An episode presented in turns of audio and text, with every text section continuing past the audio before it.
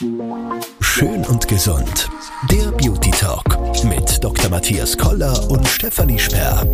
Schön, dass ihr wieder da seid. Wir sind mittlerweile bei Folge 6 von unserem Beauty Podcast. Schön und gesund, der Beauty Talk mit Dr. Matthias Koller und mir Stefanie Sperr.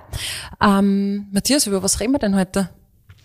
Du hast vorgeschlagen, wir sollen über Laser sprechen hm. und vielleicht da über andere nicht operative Behandlungen. Genau, wenn wir in der letzten Folge haben wir ja auch schon über die Anti-Aging-Medizin äh, gesprochen, die du ja bei Color Beauty machst, mhm. auf der Mozartstraße in Linz, über Radiofrequenz.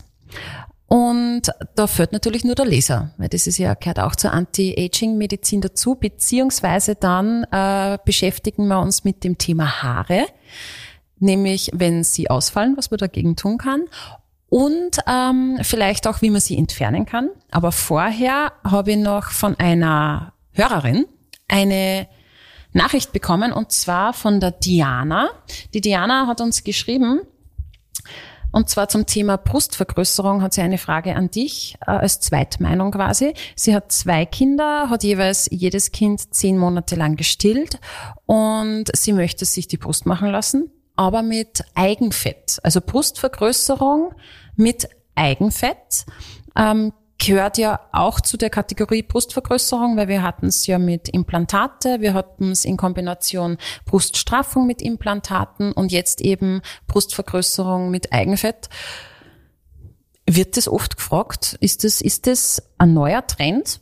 So oft habe ich das noch nicht gehört eigentlich. Es wird schon immer wieder nachgefragt. Interessant war, wie das quasi auf den Markt gekommen ist. Das ist jetzt schon einige Jahre her, äh, dass die Methode entwickelt worden ist, äh, hat man damals geglaubt, das wird jetzt die Implantate ablösen. Also, weil es ja irgendwo logisch ist, ja, wenn man das mit einem äh, körpereigenen Gewebe machen kann, mhm. warum nimmt man dann Implantate? Ähm, nur, es hat sich herausgestellt, dass das nicht unbedingt eine Methode ist, die man vergleichen kann. Okay, ja. ich habe mir ja nämlich gedacht, zwei Fliegen mit einer Klappe. Weil das Eigenfett holt man ja irgendwo her, wo ein Fettpolster da ist, vielleicht bei den, beim Bauch oder bei den Reiterhosen oder was weiß ich. Und gibt es Laienverständnis jetzt meinerseits, ja, also sorry. Und das Fett gibt man dann halt äh, in die Brust und man ist unten dann schlanker und oben hat man einen größeren Busen. Also mhm. so funktioniert das nicht. Ich meine, es stimmt schon, dass man den Vorteil hat, wenn man dann absaugt äh, an, an den Stellen, dass dann das Fettgewebe dort reduziert ist. Das ist sicher ein Vorteil bei der Methode. Aber man setzt äh, die, die Eigenfettmethode dann ein, wenn man zum Beispiel sagt, man hat jetzt generell eine Brust, mit der man zufrieden ist, aber man möchte mehr Dekolleté zum Beispiel. Ja. Mhm. Also das heißt, man ist mit der Form an sich relativ zufrieden, möchte die Brust aber eine Spur größer und vielleicht an gewissen Stellen wie im Dekolleté-Bereich äh, noch prominenter. Dann ist Eigenfett sicher eine gute Option. Ähm, man kann mit Eigenfett aber nicht die Form der Brust deutlich verändern. Ja, man kann die bestehende Form zwar vergrößern, aber äh, die Form an sich der Brust wird nicht viel anders. Und das ist der Unterschied zu den Implantaten. Implantate sind ja nicht nur zum Vergrößern, sondern sie sind auch formgebend in, in gewisser Hinsicht. Das ist einmal ein, ein wesentlicher Unterschied. Und das zweite ist, dass man äh, sagen muss, irgendwie muss ja das Fett wieder anwachsen. Also man kann sich ja vorstellen, man, man saugt Fett ab. Das ist übrigens keine normale Absaugung, äh, wie man es herkömmlich macht, sondern das ist ein, ein spezielles System, ähm, wo das Fett besonders schonend abgesaugt wird, weil da der Hauptfokus darauf liegt nicht, dass jetzt die Fettabsaugung im, im Vordergrund ist, sondern wirklich das Fett halt möglichst schonend zu entnehmen, dass die Fettzellen auch eine gute Überlebensrate haben, wenn wir es dann wieder einsetzen. Also, dass die nicht zerstört werden, oder? Genau, genau. Okay. Deswegen muss es eine besonders schonende Methode sein. Ähm, das heißt, man man saugt händisch ab. Man nimmt dazu zum Beispiel nicht die Vibrationsliposuktion, die man sonst verwendet. Also die Kanüle, die genau. von selber sich bewegt, ist die genau. Vibrations... Genau. Wort? Liposuktion. Danke.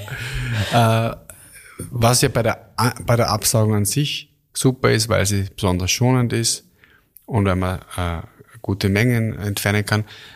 Da würde aber die Vibration der Kanüle die Fettzellen, die man ja dann noch braucht, ja, so normalerweise werden die ja dann entfernt und entsorgt. In dem Fall braucht man sie ja und das möglichst vital, weil was ja dann passieren muss, wenn man die, wenn man die Fettzellen entnommen hat, man muss ja dann in die, zum Beispiel in die Brust äh, spritzen und dann müssen die dort irgendwie überleben und anwachsen.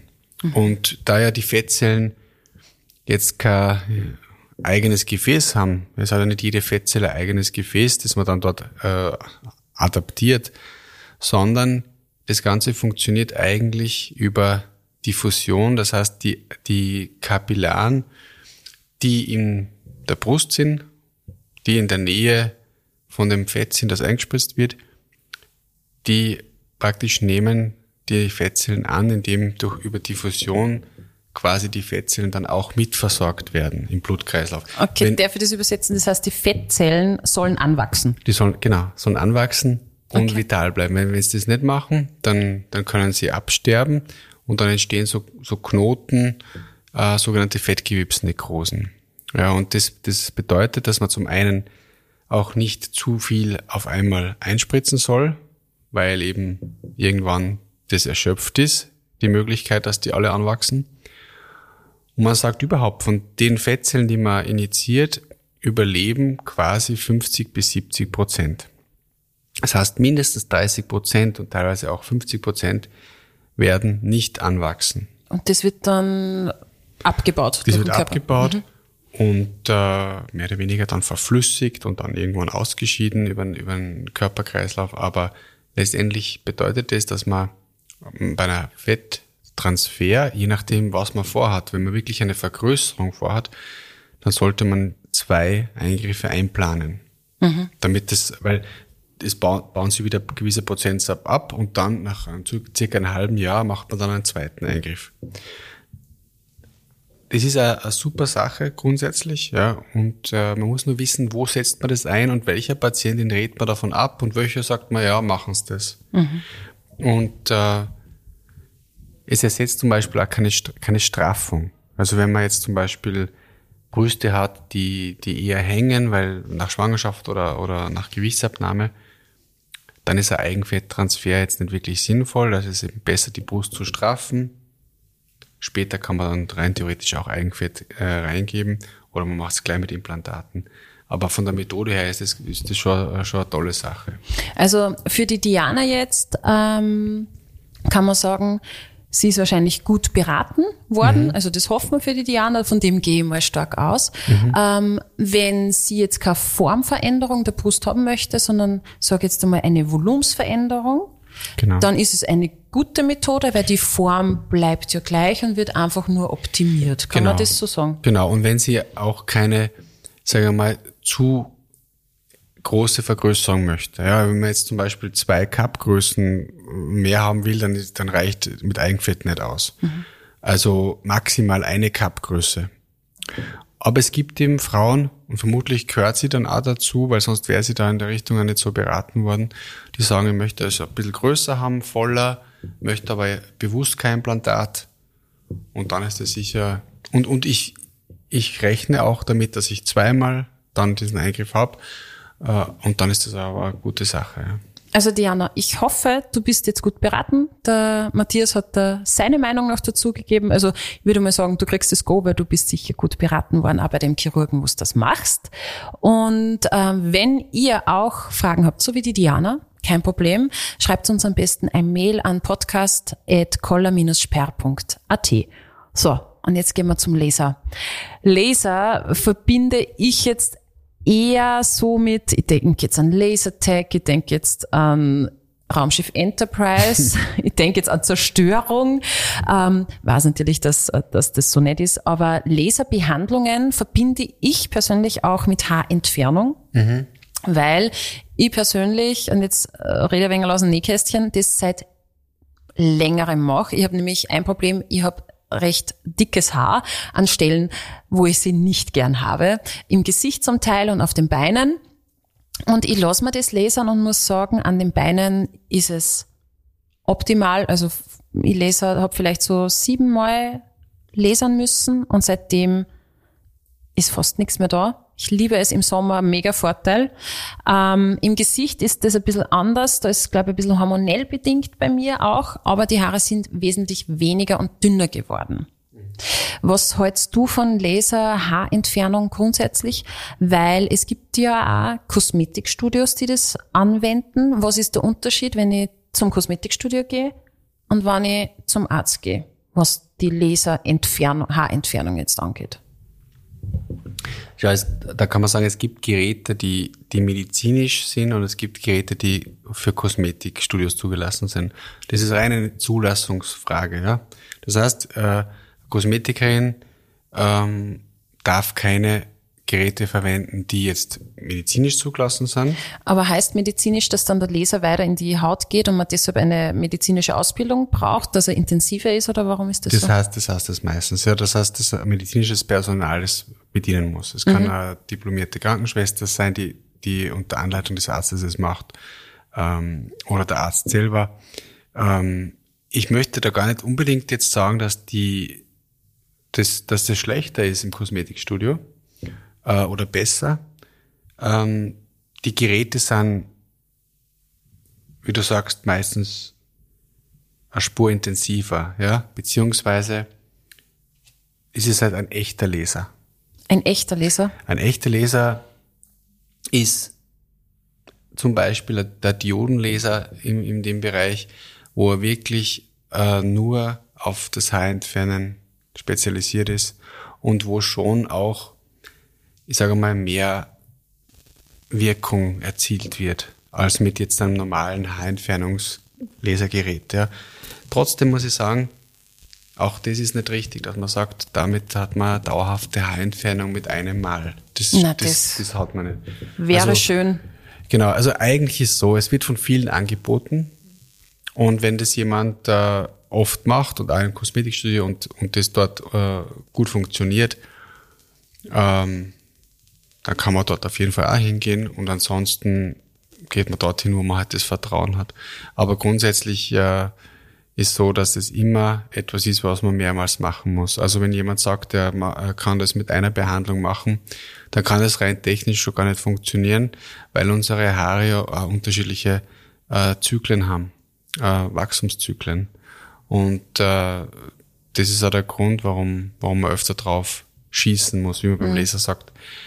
Ähm, es ist so, dass, wie du gesagt hast, du gesagt, siebenmal an den Beinen, das kommt schon hin für eine dauerhafte Entfernung. Und selbst da kann es da später passieren, dass wieder ein paar nachkommen. Ja, das kann ich nur bestätigen. Es sagt aber auch die Therapeutin, wo ich hingehe, ähm, nach die sieben hat gesagt, was am gescheitersten ist, du kommst dann einmal im Jahr nur mal oder maximal zweimal gehen wir nochmal drüber.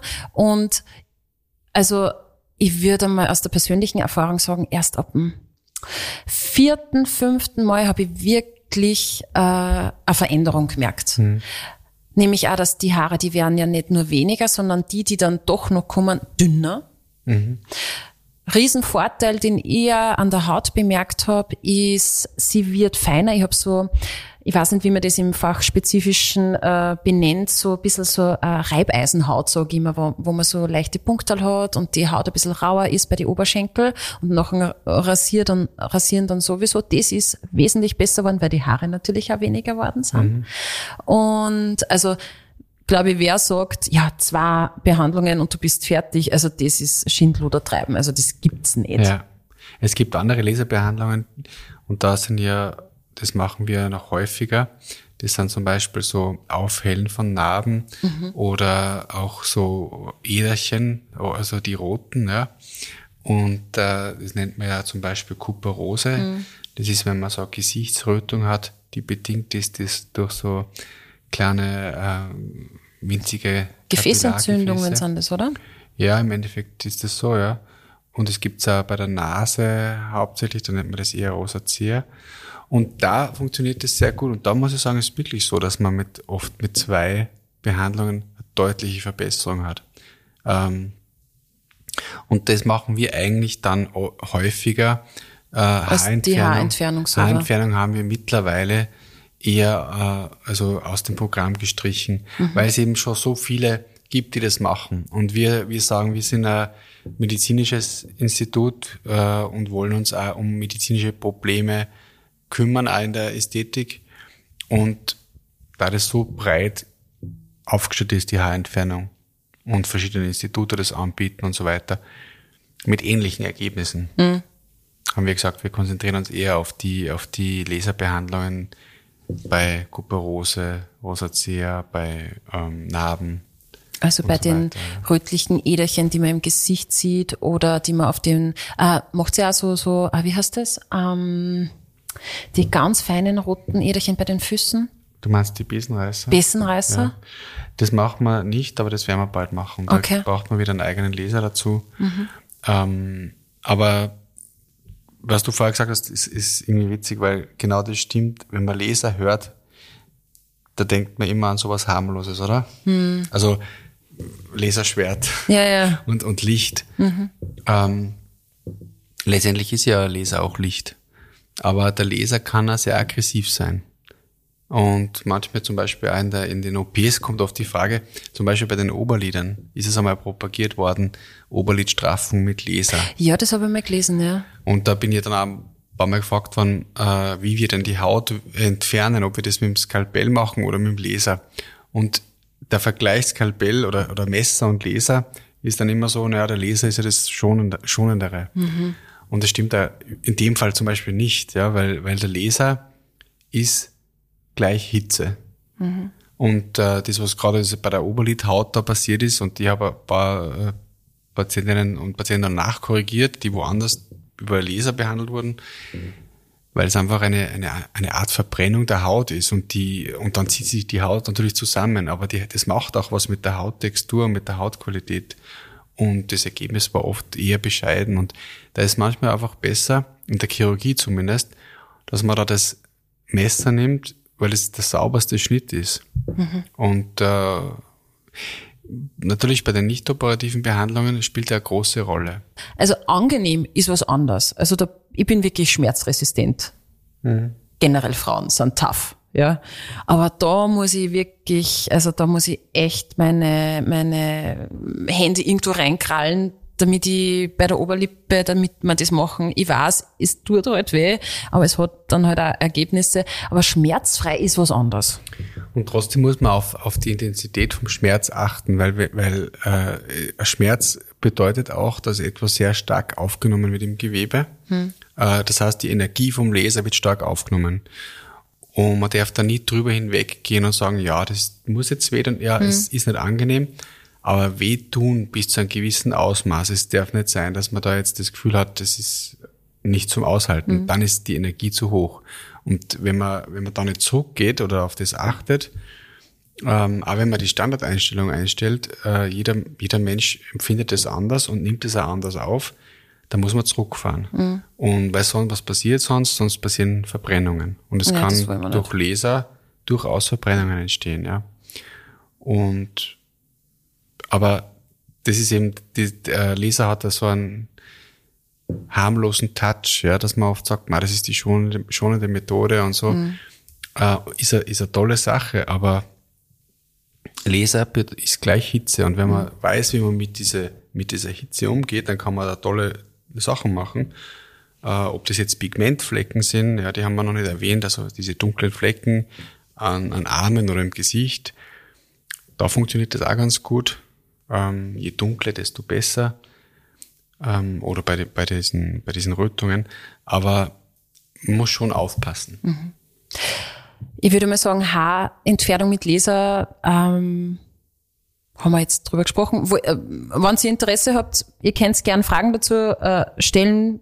Ich tausche mich da gern aus, beziehungsweise auch der Matthias. Aber jetzt gehen wir vom Haar entfernen zum genauen Gegenteil, nämlich am weiteren Steckenpferd, was du hast, nämlich ähm, was tun bei Haarausfall? Wie mhm. kriege ich wieder volles, wallendes Haar, wenn ich das will? Es gibt ja, es gibt ja auch viele Frauen, die Haarausfall haben. Ich denke da selber jetzt an mich, hormonell bedingt. Während der Stillzeit äh, habe ich förmlich diese Geheimratsecken gekriegt, was Männer unter dem Männer oft leiden dass da die Haare ausfallen. Also ich habe das extrem gehabt. Mittlerweile sind sie nachgewachsen, so richtig dünne Babyhaare. Und da mir gedacht, okay, wenn das dauerhaft ist, finde ich das nicht so toll. Was kann man da dagegen tun?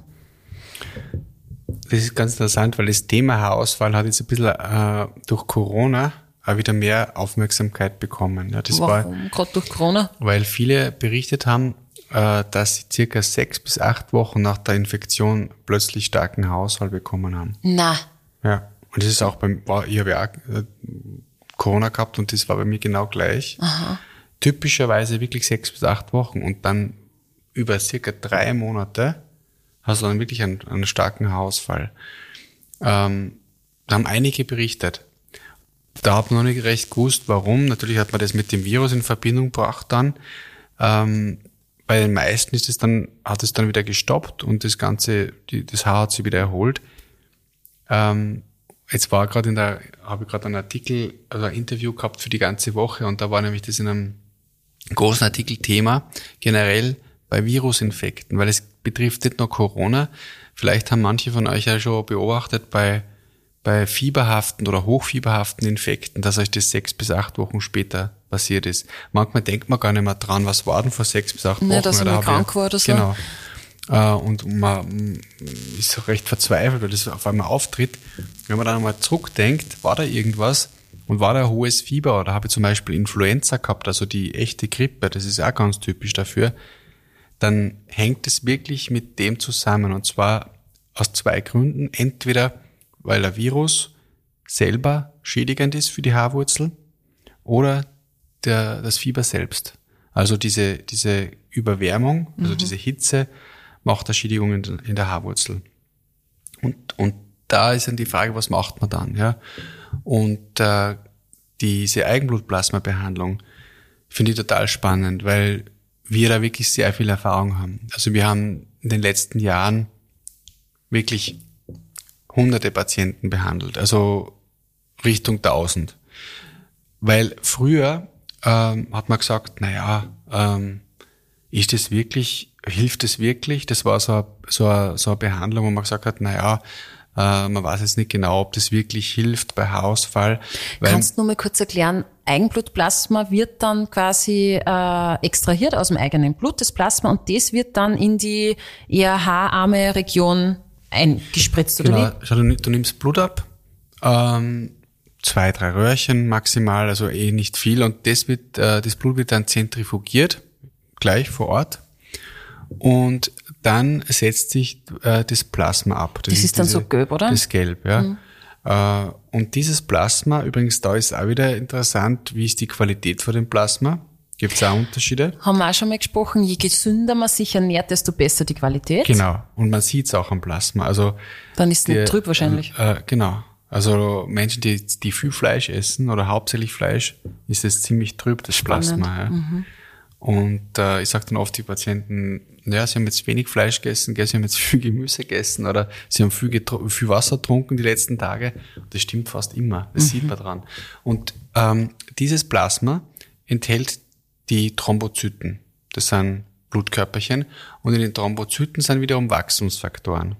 Und diese Wachstumsfaktoren wirken jetzt auf unterschiedliche Weise, je nachdem, was man damit macht. In unserem Fall jetzt, wir spritzen sie in die Haarwurzel oder in die Nähe der Haarwurzeln, also relativ oberflächlich, weil die sind ja nicht tief, im äh, Oberkopfbereich oder, oder Geheimratsäckenbereich, ja, da wo, wo man halt hauptsächlich den Haarausfall hat, den hat man ja meistens oben. Mhm. Hinten am Hinterkopf sind die Haare am stabilsten. Mhm. Hat auch äh, einen Grund. Also das ja. sage ich dann nachher. Okay.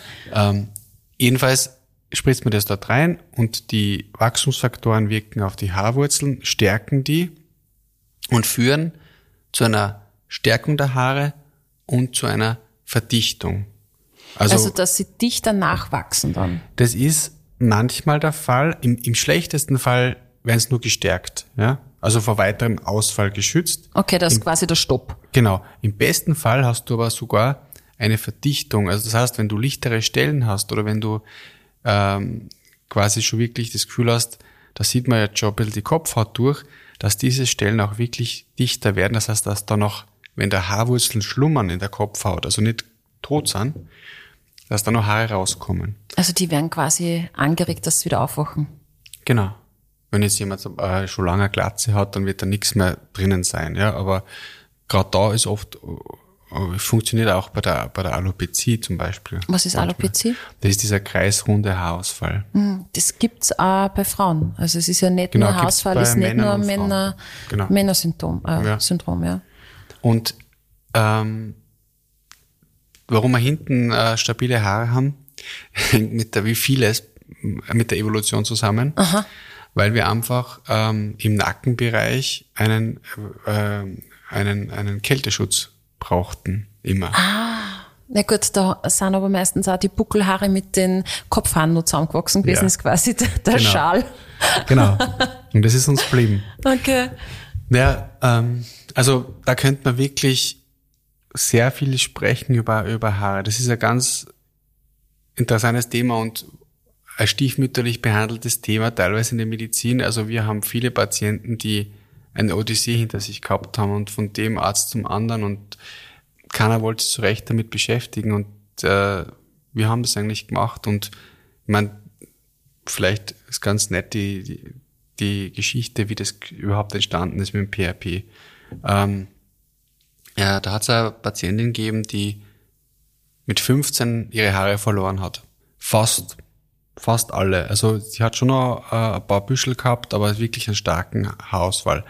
Man ist damals nicht draufgekommen, warum. Äh, eventuell ein psychischer Auslöser. Jedenfalls war die mittlerweile 19 und hat halt sehr darunter gelitten. Ja, komm, und, kann ich komplett nachvollziehen, muss Ja. arg sein. weil sie immer Perücken getragen hat und äh, ja und und da haben wir die Behandlung gemacht und das war eine unserer ersten Patientinnen und da hat es einfach so super funktioniert. Die hat wirklich mit diesen Behandlungen dichteres Haar bekommen und wir haben dann, um andere zu ermutigen, sogar einen kleinen Film drüber gemacht. Kann man auf Vimeo äh, anschauen. Der heißt Tanja, ihre Geschichte. Und da drinnen erzählt sie aus ihrer Sicht ein bisschen ihre Erfahrung, wie das war mit dem Hausfall und auch wie diese Therapien dann ablaufen. Man sieht auch, wie das eingespritzt wird. Ähm, also wer da Interesse hat, kann sich das gerne anschauen. Wie ist es schmerztechnisch? Also es war so, wo ich das mir damals angeschaut habe, das war in Griechenland, in Athen, in einer Haarklinik, da haben die das ähm, sehr häufig gemacht und die haben da den kompletten Kopf zuerst mit Lokalbetäubung unterspritzt. So Emler-Salbe, also unterspritzt. Ja, unterspritzt. Und Wow. dann habe ich mir so einen Ring praktisch rundherum und dann habe ich mir gedacht, irgendwie, äh, jetzt unterspritzen die das, damit es oben weniger weh tut, aber eigentlich tut die Spritze ja auch weh. Ja, ja. Und wir haben dann eine eigene Technik entwickelt, weil mir geht's immer bei allen Behandlungen, du weißt es ja, darum, dass man möglichst wenig äh, Schmerzen hat. Und auch da war es mir wichtig, ähm, das ohne Lokalbetäubung zu machen, weil ich das praktisch nicht sinnvoll finde, weil das auch weh tut. Und ich habe einen, äh, ich mache das jetzt äh, mit zwei Methoden. Das eine ist entweder mit einem Kältestift. Da geht es viel um Ablenkung. Ja, du kühlst zwar runter, aber du lenkst gleichzeitig vom, vom Stich ab. Und das zweite ist ähm, Vibration. Da gibt's einen eigenen Stift, den man auf die, auf, auf die Kopfhaut aufsetzt und der im ganzen Kopf praktisch über den Knochen so eine Vibration verursacht, also ganz eine leichte und auch wiederum ablenkt. Ja, du, du achtest dann mehr auf die Vibration als auf die kleinen Stiche. Und dann ist es natürlich die Technik an sich. Ähm, wie tief spritzt man und wie, welche Nadeln nimmt man und wie schnell. Und zum ersten ist, ähm, meistens wird zu tief gespritzt. Die Haarwurzeln liegen nicht in der Unterhaut, ja, die liegen auch nicht tief in der Haut, sondern die liegen ein paar Millimeter unter der Haut. Das heißt, ähm, man muss eh relativ oberflächlich sein. Und je oberflächlicher, desto weniger tut es weh, in dem Fall, ja. Zumindest an der Kopfhaut. Und das zweite ist, die Nadel ist die dünnste, die es gibt. Also eine sogenannte Mesonadel, die, die man auch verwendet für, für Gesichtsbehandlungen, wenn man da ähm, Mesobehandlung macht, also ganz kleine Sticherl. Und äh, was war das dritte? Meine Frage, meinst du jetzt? Nein, ich habe hab drei, ich hab drei Dinge aufzählt, wie man von der Technik Kälte? her. Ja, genau, und das Tempo. Das heißt, Die Schnelligkeit. ganz schnell, ja. Also das, das ist immer, wir machen das sehr schnell. Okay, wie viel, äh, na, also wie viel Mal piekst du in der Sekunde oder in der Minute dann? Geht das piek, piek, piek, piek? Na, schneller. Piek? Schneller? Ja.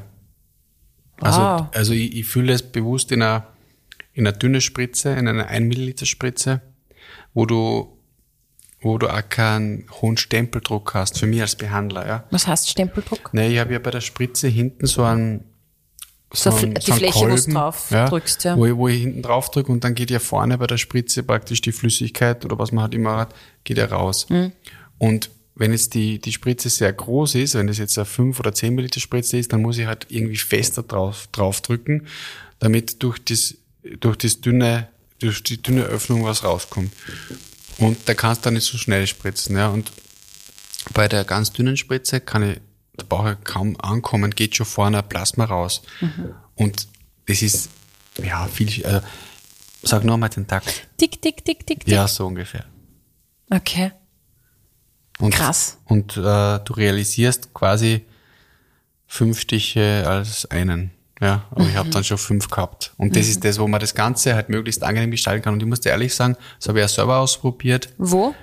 Ich meine, du sitzt gerade vor mir. Du hast, du hast volles Haar. Ja. Bei, äh, bei den Geheimanzecken oder hinten? Äh, ja, bei, den- bei den Geheimansäcken und am Oberkopf. Aber ich, ich habe ja äh, ganz tolle Ärztinnen äh, und Ärzte, die dort äh, die Behandlungen auch machen. Und äh, ich lasse alles zuerst einmal. Äh, Du testest Ich teste nicht alles, selber. aber ich teste schon. Ja, Ja, ich wollte gerade sagen, Brüste hast du nicht machen lassen. Ich, genau, genau.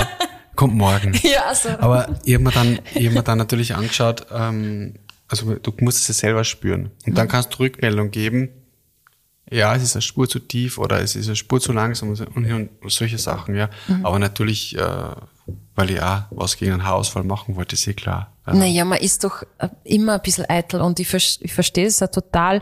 Für Männer ist Haarausfall, also auch für Frauen, also es ist einfach belastend. Man hat nicht gern kahle Stellen am Kopf. Man hat, man geht ja gern zum Friseur und stylt sie. Man schaut sich gern im Spiegel an und wann dann halt eine Geheimratsecke immer tiefer und tiefer wird und du da ja quasi zuschauen kannst, wie es nach hinten wandert, ist das kein geiles Gefühl. Also ich verstehe das total, dass das, dass man daran was ändern möchte. Wirklich. Da sollte man da schauen, dass man von innen her das Haar gut versorgt. Weil hm, das ist ja auch Was interessant. könnte man da, wie kann man das supplementieren? Zum Beispiel durch äh, unser Nahrungsergänzung, das möchte ich keine Werbung machen. Oh, Werbung. Haut und Haare von Color Nutrition, da ist alles drinnen. Ähm, Aber da darf ich da ganz kurz einwerfen. Heißt es auch, dass wenn ich supplementiere mit, mit einem Mittel, was quasi den Haarwuchs fördert und unterstützt, dass dann andere Haare, die vielleicht schon entfernt habe, wieder mehr kommen? äh, na, normalerweise nicht. Na, Nicht? Na. Okay, weil das war immer so meine Befürchtung. Tja, es ist so, wa- warum überhaupt diese äh, Mittel oder was ist das Nahrungsergänzungsmittel? Und es ist ja interessant, dass jede Haarwurzel hat ein eigenes Gefäß. Jede einzelne. Wow.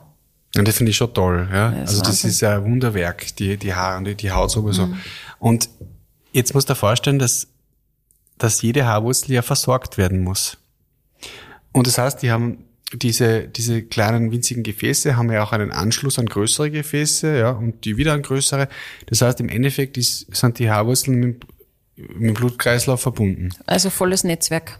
Genau, weil sonst würden da ja äh, nichts hinkommen. Das heißt aber andererseits wieder, was wir halt zu uns nehmen, was wir essen, was wir trinken, hat einen Einfluss auf die Haare.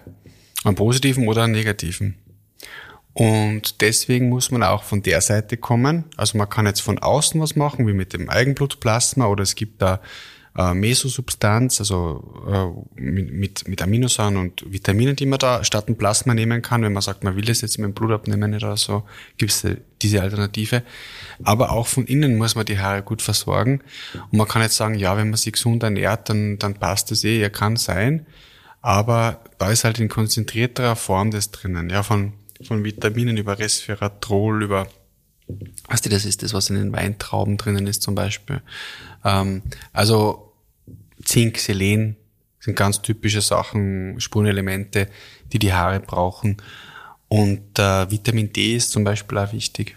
Also wenn jemand Haarausfall hat, ähm, sollte man mal das Vitamin D anschauen, man sollte Selen und Zink anschauen, man sollte die Schilddrüse anschauen. Diese Dinge einmal, das kann man in einem Labor machen beim Hausarzt.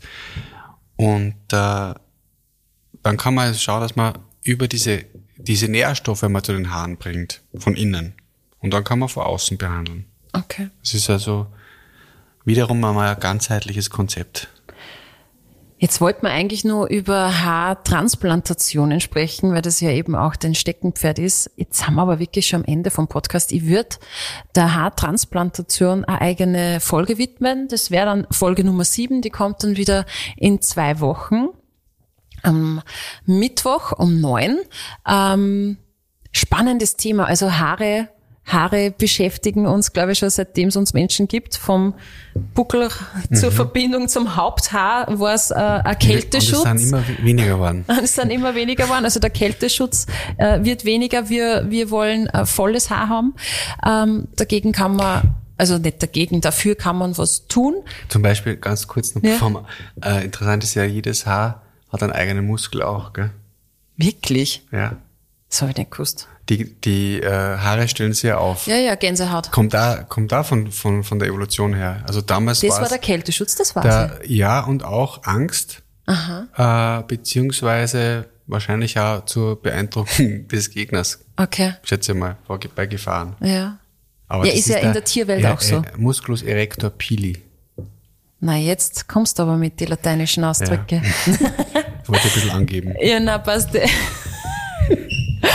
ähm, ja, also Folge Nummer sieben machen wir Haartransplantation, machen wir eine ganze Folge. Gerne. Ähm, wenn ihr Fragen habt, wie gesagt, ich habe es ja vorher schon gesagt, podcast.koller-sperr.at. Danke fürs Reinhören und fühlt euch schön und bleibt gesund. Schön und gesund. Der Beauty Talk mit Dr. Matthias Koller und Stefanie Sperr.